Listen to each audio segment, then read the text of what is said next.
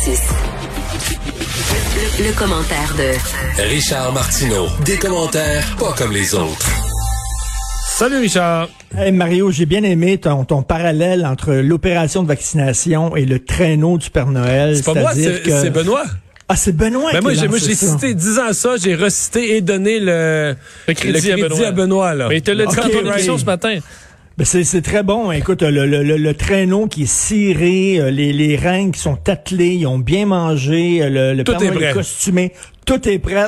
Où sont les cadeaux? On n'a pas de cadeau. Où Bon, tu, sont les vaccins? Tu veux me parler de ce qui a été entendu? Euh, on a entendu de toutes sortes là, depuis le début de ce procès sur euh, ce- cette cause entendue, cette requête sur euh, la loi 21 sur la laïcité. Euh, mais il y a un avocat qui t'a étonné. Oui, oui, écoute, il y a trois avocats hier qui ont plaidé contre la, loi 21. C'est une loi discriminatoire, intolérante, on connaît le raciste et tout ça. Mais il y en a un qui avait des propos particulièrement insultants sur le Québec. Je veux t'entendre tes réactions là-dessus. Il a dit au juge Marc-André Blanchard, il a dit, écoutez, les tribunaux sont là pour servir de rempart aux humeurs populaires. Et il a dit, vous devez, monsieur le juge, envoyer un message fort à une société qui dérape.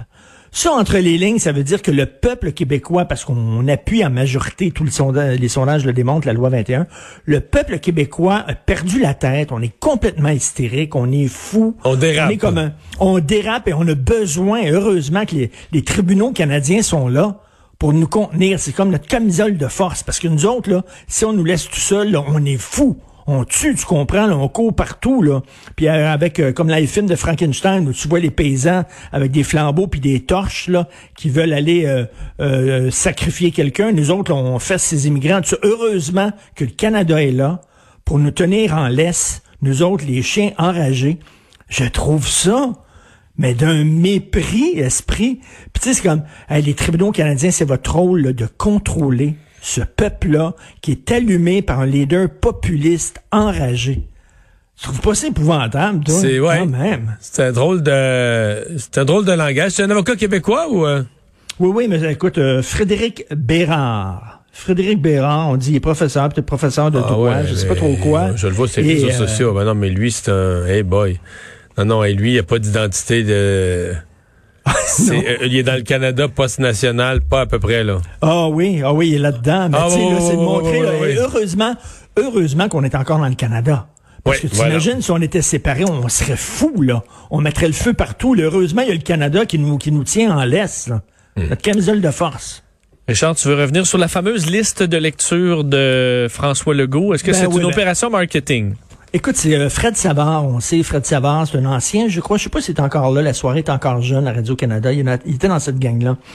Et il a dit. J'espère, que c'est pas moi qui t'interroge pour savoir ce qu'il y a à la radio de Radio-Canada. Je sais pas le poste, je sais pas le poste, Richard. Alors, il a dit, euh, je ne crois pas que ce sont des livres que François Legault a lus, c'est son organisme, c'est sa gang autour de lui qui ont fait cette liste-là. Lui, évidemment, tu sais, il est inculte. François Legault, il peut Il pas pas, lire. pour vrai? C'est un gars. Oui, oui, il a dit ça. Ben dit, je suis convaincu. Mais, que mais c'est pourquoi pas- il est invité? Par C'est qui ce gars-là? Je, des fois, je le vois apparaître sa qui. face à la TV. Qu'est-ce qu'il a fait? Pourquoi il sort? Pourquoi on l'invite? Il, est toujours au-dessus de tout le monde. Qu'est-ce qu'il fait dans la un vie? chroniqueur, mais je sais pas exactement ce qu'il fait. Là. Il, il crache sur la gauche, mais tout le temps régulièrement. Et là, il a dit, c'est drôle parce que Catherine Dorion, elle était, elle était demandé, on lui a demandé aussi ses listes de lecture, sa liste de lecture, euh, la- l'association des libraires du Québec. Et euh, il a pas dit, oh, elle lit pas ces livres-là, Catherine Dorion. Non, non, parce que c'est une femme de gauche, tu comprends là? Là, je reviens à Luc Ferrandez qui disait, c'est seulement les gens de gauche qui lisent des livres, qui vont acheter des livres. Alors c'est la même affaire. Ils sont malades. Le. Les, impossible. les que- gens à gauche vont pas bien du tout. là. Ça va pas là. Parce que, là, tu défends plus tes points de vue de gauche. T'es rendu à penser que les gens qui pensent pas comme toi, parce qu'ils ont pas lu. Mais toi, toi, sûrement, toi, ancien chef de la DQ, tu lis. J'ai jamais lu, livre, jamais toi. lu. Non, mais, mais pour vrai, mais, dans le cas de François Legault, là, dans le cas, je sais pas même pas comment ils peuvent douter, dans le cas de François Legault, il, il dit, faut le suivre ses réseaux sociaux, il diffuse toujours, là. Tu sais, Ben ce oui. qu'il lit, puis il commande ce qu'il a lu, puis il fait, il fait Ouais, tout assez temps. courant. Non, Oui, c'est non, assez- non, je- non, non, c'est pas lui. Là. Je suis sûr qu'il est sur Twitter, c'est pas lui, c'est son attaché de presse ou une gang là, qu'il a embauché. C'est comme tu dis, c'est le guide de l'auto, le livre des records Guinness aussi. C'est- L'almanach. Du peuple, ouais, c'est ça. de temps en temps, un Reader's Digest. De temps en temps. Il a vraiment dit ça. Oui, il a dit ça. Il dit, je ne crois pas. Il dit, regarde, il dit, il y a un livre qui était, euh, il y a un livre, c'est sur les Autochtones, puis l'autre livre, c'est euh, les... Ben, des Autochtones, c'est Noirs, mais non, puis le livre de- euh, c'est ben c'est le livre de Michel Jean. C'est le livre de Michel C'est Jean. super bon. Qui, vient de gagner un prix. Puis qu'il y a une super belle plume, puis tout ça. Puis... Ben oui, non, non, Pourquoi non. le premier ministre n'aurait pas lu ça? Mais ça n'a pas de bon sens d'affirmer des choses comme ça. Moi, je trouve ça tellement insultant. Puis ça, c'est en radio de Radio-Canada, là. Ça passe, là. Puis, tu sais, le- le- les gens trouvent ça bien intéressant. Puis ils trouvent que c'est vrai que peut-être qu'effectivement, c'est. ça Mais j'aime ça quand même. J'aime ça quand même quand une fois par six mois quelqu'un me rapporte ce qui se dit à Radio Radio Canada parce que ça me réconforte sur ma santé mentale puis tout ça, tu sais de dire moi je je veux pas je veux pas je veux pas souffrir ça, je veux pas entendre ça, je veux pas je veux pas vivre ça mais j'ai pas besoin de ça. je te comprends. Fait que je comme Non, ça non, mais me- c'est incroyable. Quel mépris encore.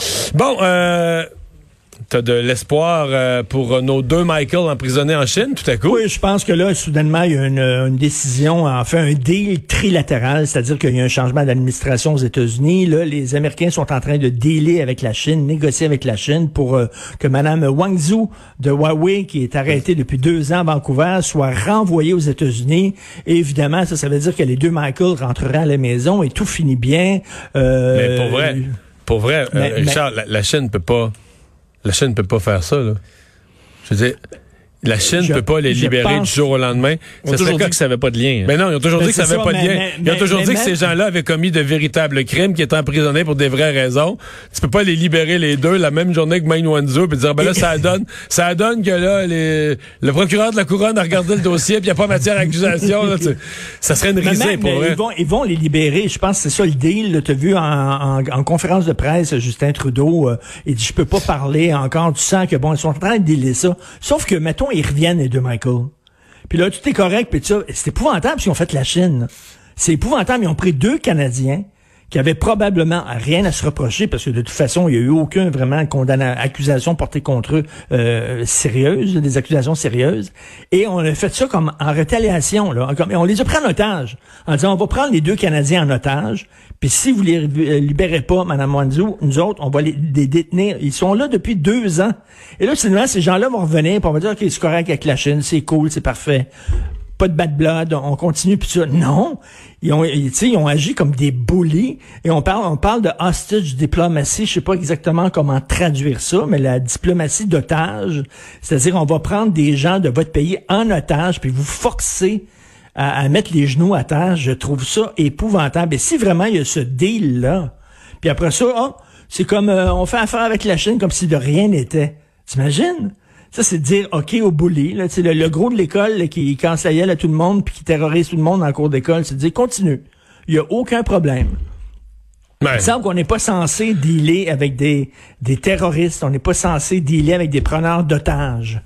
Et c'est ce qu'on va faire avec les autres. Mais c'est un c'est un douloureux rappel.